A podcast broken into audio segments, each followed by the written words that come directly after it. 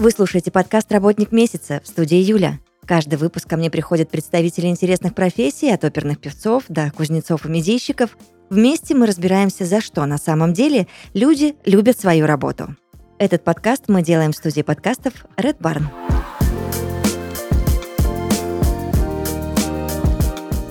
Сегодня в подкасте «Работник месяца» Екатерина Кутева, директор проектно-конструкторского бюро «ЦДС Проект». Екатерина, здравствуйте. Здравствуйте. Екатерина, расскажите мне, как вы стали генеральным директором проектно-конструкторского бюро?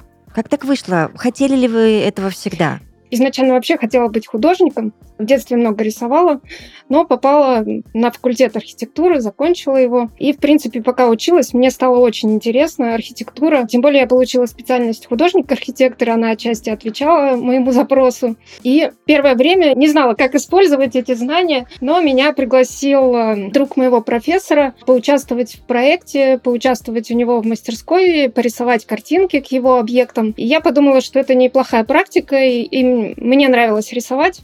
И первый год я рисовала картинки в этом бюро. Потом потихонечку меня стали подключать э, к концепциям. Мы начали участвовать в довольно интересных конкурсах э, градостроительных, участвовали в конкурсах на морской фасад. В общем, мне было прямо очень-очень интересно. А потихоньку я стала уже ощущать себя прямо архитектором, потому что у меня были такие достаточно грандиозные проекты, и мы пробовали работать э, с 3D-проектированием. На тот момент это, конечно, были макеты, это не были такие полноценные 3D-комплексы, которые мы сейчас используем в работе. И в мастерской на тот момент э, у нас такая была творческая очень атмосфера, мы делали в основном э, концепции, и рабочих проектов у нас было мало. Но когда появились э, рабочие проекты там, жилых комплексов, э, ими не всем было интересно заниматься, а для меня было интересно попробовать, ну что же получится. Я хотела результат увидеть своей работы, потому что, ну, картинки картинками, концепциями очень интересно заниматься, безусловно. Но как бы для архитектора очень важен результат, э, увидеть в натуре свое творчество. И э, когда у нас появились вот эти жилые комплексы, я попросила, чтобы мне дали в работу один из них. Я начала вести проект. Э, у нас была небольшая мастерская, была, э, а все остальные разделы мы делали на подряде. Э, подрядчики, я с ними общалась много, много узнавала. В общем, э, погрузилась полностью в проект, э, вела этот проект с начала до конца. И, в принципе, это мне дало ну, большой опыт. Ну и плюс э, открыла свою мастерскую, в которой вела свои маленькие объекты, которые мне предлагали сделать друзья, знакомые, какие-то там родственники. Ну, в общем, это были небольшие проекты, но какие-то из них были интересные, какие-то не очень. Вот. И после того, как я закончила работу над э, двумя жилыми комплексами, меня пригласили в компанию ЦДС. Сразу генеральным директором предложили организовать отдел компании, который бы занимался тоже комплексным проектированием. В принципе, у меня уже был достаточный опыт для этого, и я какое-то время посомневалась, но согласилась, потому что э, мне показалось, что моей деятельности даст мне большой скачок, потому что это уже будут большие объекты, а не какие-то мелкие объекты. А на больших объектах, ну, как бы архитектор может себя э, больше реализовывать, больше получать знаний и, ну, как бы двигаться вперед. Так я стала генеральным директором. Мне кажется, что у вас э, потрясающе интересная профессия, особенно когда вы видите весь этот этап реализации от вашей задумки и там помощи команды, быть может, а потом все это строится, и вы там мимо проезжаете, проходите, пролетаете и видите, что это ваш ребенок, но мне кажется, это так круто невероятно просто. Расскажите мне, что входит в ваш функционал? Мой функционал — это в основном, конечно, организационная работа, так как я генеральный директор.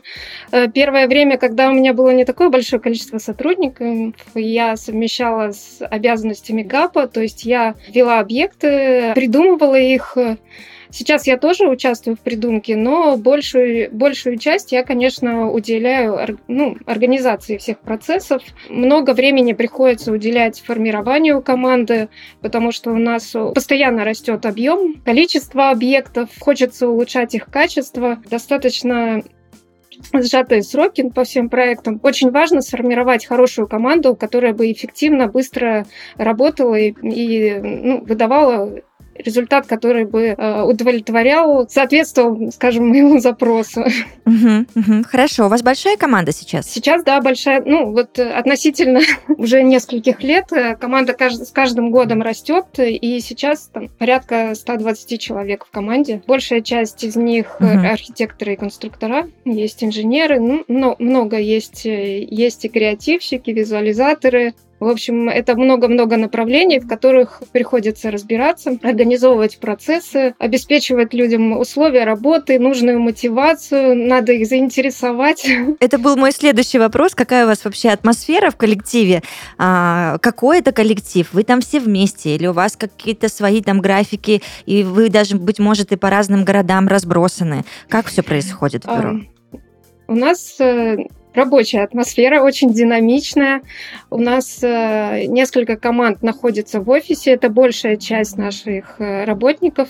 Все мы находимся рядом, общаемся, взаимодействуем. Сформированы проектные группы, они, как правило, работают по каждый по своему объекту, но между собой они общаются, плюс есть э, группа, которая занимается всеми объектами, которая помогает, э, занимается концепциями, плюс э, помогает архитектору, если он что-то не успевает. Например, лучше проработать фасады, либо как-то поработать над композицией, потому что, как я уже говорила, проекты идут очень динамично, и чтобы успевать продумывать, все время нужно поддерживать команду проектировщиков, чтобы они выдавали вот этот быстрый результат, и чтобы он был качественный. Вы вообще каких принципов придерживаетесь в работе? Ну, основные принципы для моей работы — это качество моей работы и качество работы моих сотрудников. Вот это один из основных принципов. Мне его, так сказать, привили с детства. Я, когда училась в художественной школе, мой учитель, ну, как бы даже это не относилось вообще к нашему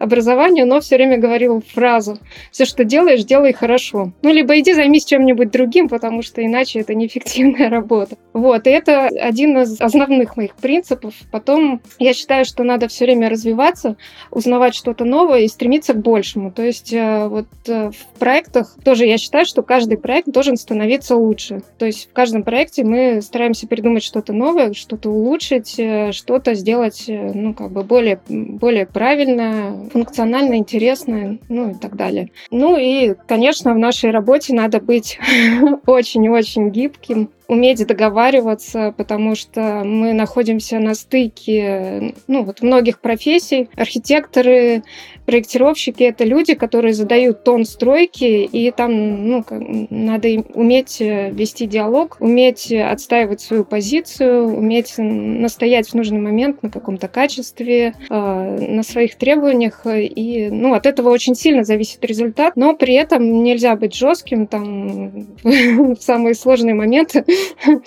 останавливать процесс, поэтому вот э, гибкость тоже имеет большое значение, особенно проектировщикам строительной компании. Вы строгий руководитель? Нет, я не могу себя назвать строгим руководителем, но я достаточно строга к себе, и поэтому э, это все-таки передается в моей работе, ну, то есть от людей я требую практически, ну, того же, что я понимаю, что я могу сделать, и то, что я от себя э, uh-huh, uh-huh. требую, поэтому я вроде как э, внешне выгляжу добрым руководителем, но достаточно а, бываю строга, когда это касается результата.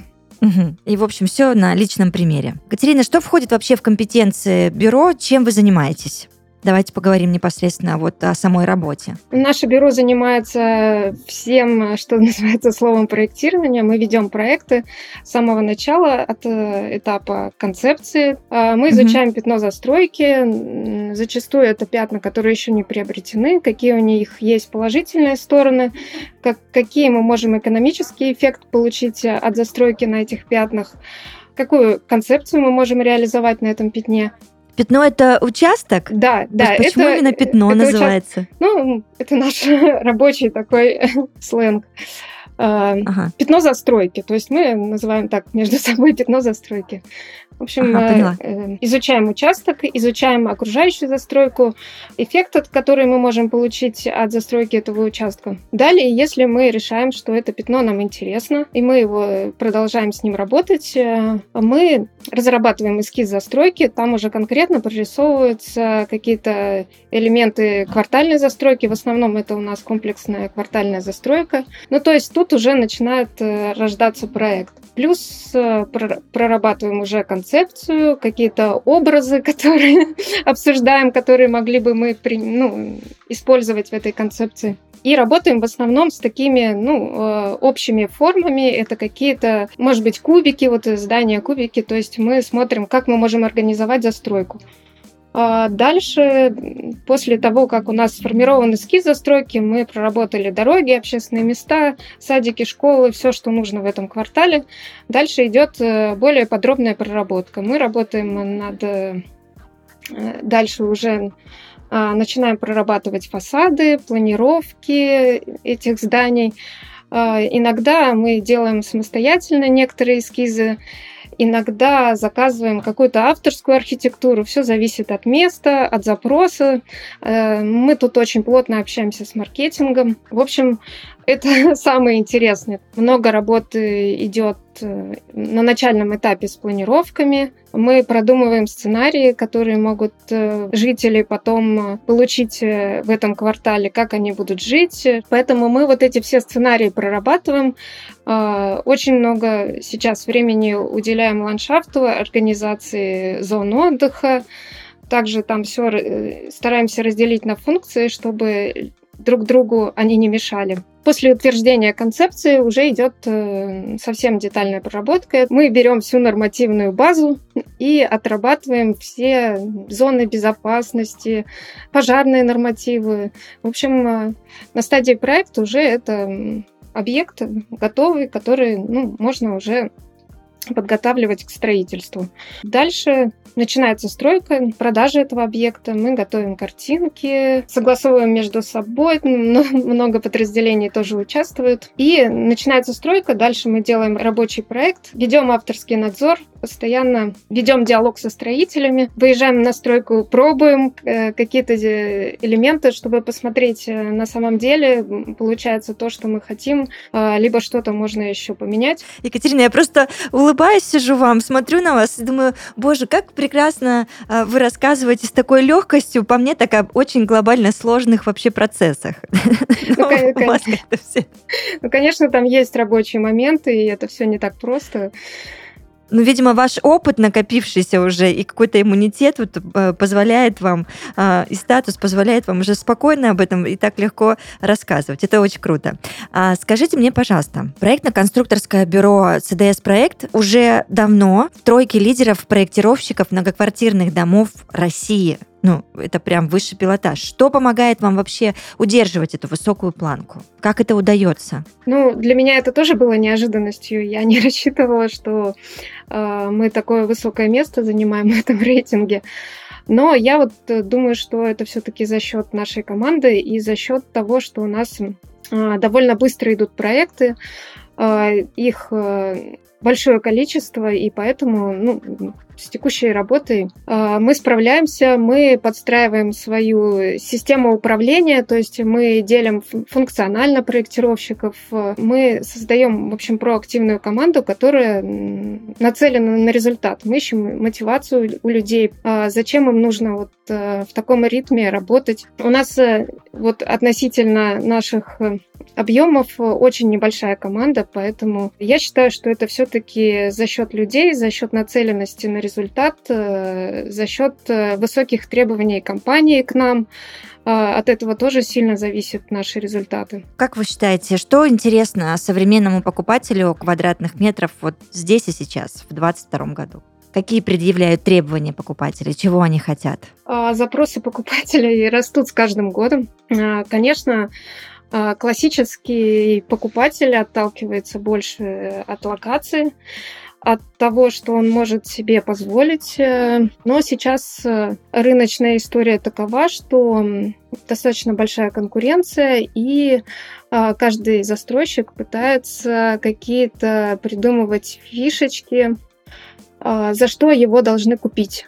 И проектировщики совместно с маркетингом проводят очень большую работу над организацией пространств комплексах э, над внешним обликом. Это, безусловно, тоже а, конкуренция среди архитекторов и девелоперов. Также много времени уделяется, э, как я уже говорила, организации пространства, функциональности. То есть человек сейчас э, не покупает просто место для жилья, он покупает комплексную застройку, в которой он хочет видеть э, комфортные места отдыха, зоны занятия спортом. В принципе, в этом квартале должно быть удобно жить, ходить пешком, то есть это должен быть безопасный квартал. Там они должны пересекаться, э, ну, либо по минимуму должны пересекаться маршруты транспортные и маршруты пешеходные, велосипедные маршруты должны быть э, грамотно организованы, спортивные зоны, зоны отдыха.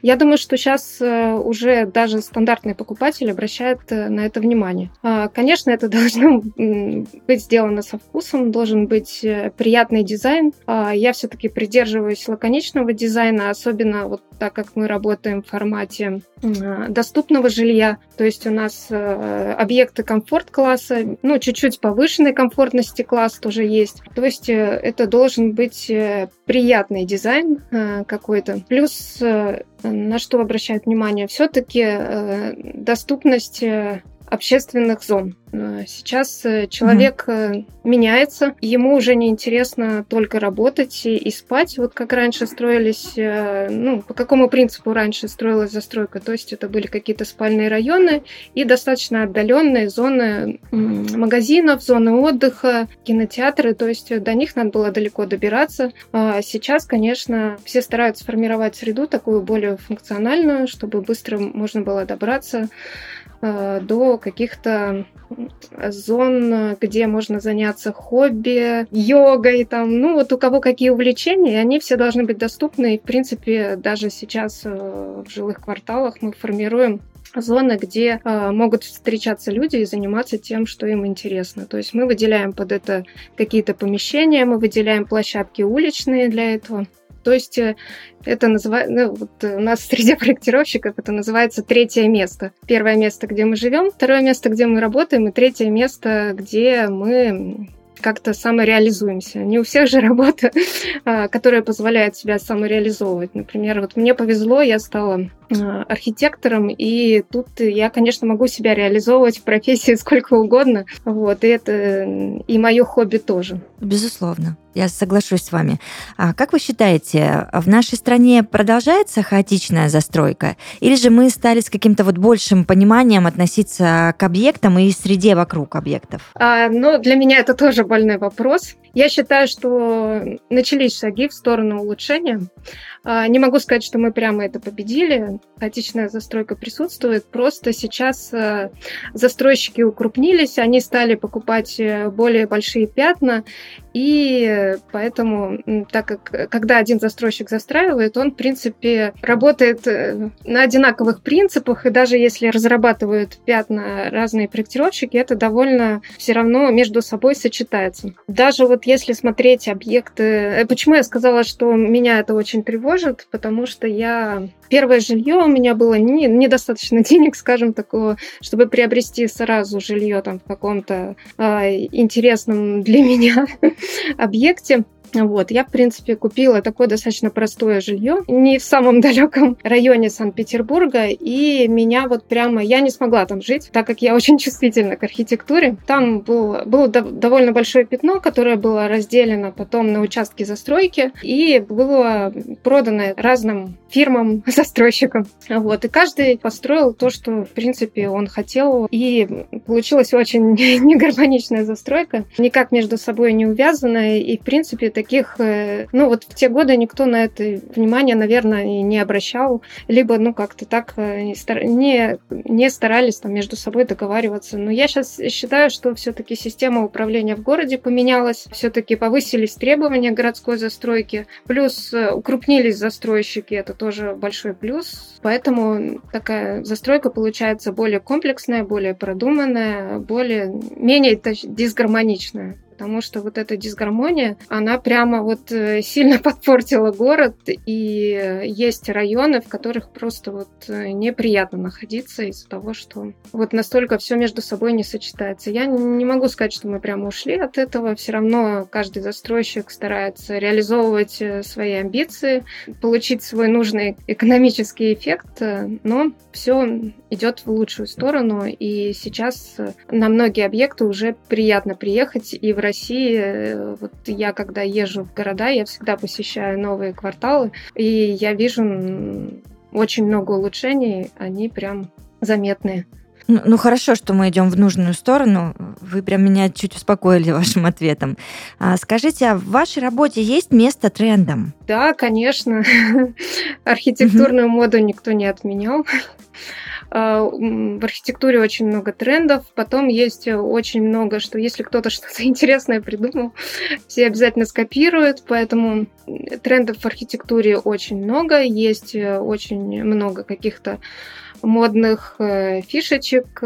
Есть мировые какие-то тренды. Конечно, все архитекторы, я считаю, что они их постоянно изучают, постоянно пытаются реализовывать какие-то новые модные штуки.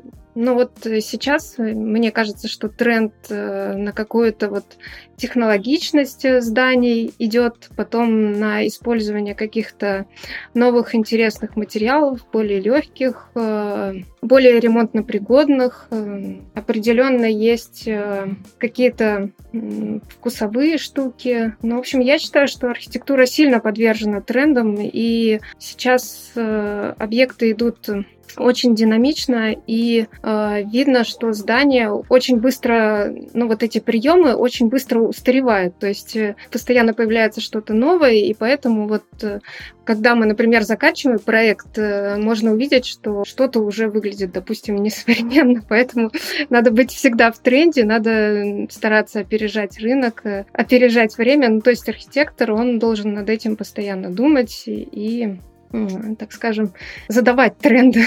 Какой стиль ваш любимый? Я очень люблю современную архитектуру. Я когда приезжаю в любой э, город, я сразу же ищу там э, ну, или страну, я сразу там ищу музей современного искусства, потому что это, как правило, какое-то современное модернистское здание, либо там какой-то постмодернизм. Я очень люблю современные кварталы, современные какие-то театры. Ну, то есть, э, вот я очень люблю современную архитектуру. А если из истории, то мне нравится модерн. Очень нравится модерн, прямо он красиво нарисован. Вот. Э, не могу сказать, что я бы в этом стиле стала бы работать или могла бы работать, но вот как история он мне очень нравится. Мне очень нравится ампир, сталинский ампир, вот это такие амбициозные постройки, очень mm-hmm. классные. А, и из э, Готика мне очень нравится. ну, то есть вот все такие достаточно э, вызывающие стили, очень красивые, э, с, с кучей деталей. Ну, как правило, это тоже амбициозные все постройки. Э, в общем, угу. вот э, из истории мне нравится это, но я говорю, что вот когда я приезжаю в город, я, не, конечно, не бегу и смотреть какую-то историческую архитектуру, я сразу бегу вот э, современные объекты смотреть. Понятно. А как вы считаете, какие самые знаковые проекты в вашей работе уже реализованы? Похвастайтесь. Но я очень самокритична, поэтому я не могу сказать, что меня полностью устраивают все объекты, которые мы уже успели реализовать. А, вот э, могу просто отметить вот объекты, которые с которыми я работала и которые мне вот э, дороги, как моя практика. И я считаю, что они э, неплохие, но есть над чем работать. Э, вот жилой комплекс Дюна это был наш первый объект, который вот я делала в этой компании. Я там э, была и как ГАП, и участвовала в этих в разработке э, э этой концепции. Потом жилой комплекс, по-моему, «Золотое время» он называется. Тоже мне вот э, запал в душу, так скажем. Из э, новых объектов, конечно же, Черная речка. Тоже не могу сказать, что он меня прям полностью устраивает, но как э, объект комплексной застройки он достаточно хорошо реализован. Э, применены хорошие материалы. У нас была такая идея в этом объекте, чтобы вот он красиво старел, поэтому мы очень тщательно выбирали материалы на фасад. Очень много было пять или шесть э, вариантов концепций. Мы долго над ней работали. Обалдеть, вы даже об этом подумали. Может быть, этот э, вопрос э, сейчас будет не в тему и немножечко не к вам адресован, но тем не менее мне всегда было интересно, кто придумывает название объектов. Вот вы сейчас мне рассказываете, а, что вам вот очень нравится ваш объект Черная речка. Почему Черная речка? Где это придумывается? Ну да, вы действительно угадали, это не ко мне вопрос. А, название придумывают маркетологи, но, может быть, они к кому-то обращаются, когда придумывают название. Зачастую нас эти названия очень удивляют. Первое время вообще непривычно. Какие-то названия сразу нравятся, какие-то, каким-то мы долго привыкаем, ну, и, и Некоторые, не знаю, вот про Черную речку не могу ответить. Наверное, просто по локации назвали. Екатерина, о каком проекте мечтаете? Да, это самый приятный вопрос. Я вообще уже давно мечтаю о высотной застройке. Мне нравятся небоскребы. Классический ответ архитектора. Конечно, я бы мечтала построить небоскреб, но вот последнее время я увлекаюсь э, градостроительством, комплексной застройкой. Мне бы интересно было какой-то квартал воды еще реализовать с какой-то разновысотной застройкой, чтобы там была какая-то силуэт, небесная линия. Мне кажется, можно сделать очень крутой проект, используя доминанты, ту же высотную застройку. Почему у воды? Потому что у воды всегда это выигрышная позиция, плюс эта архитектура отражается в воде, то есть там есть еще третья плоскость, э, с которой можно тоже работать. Сложнее ли в реализации проекты у воды? У воды не могу сказать, что они сложнее прям в реализации.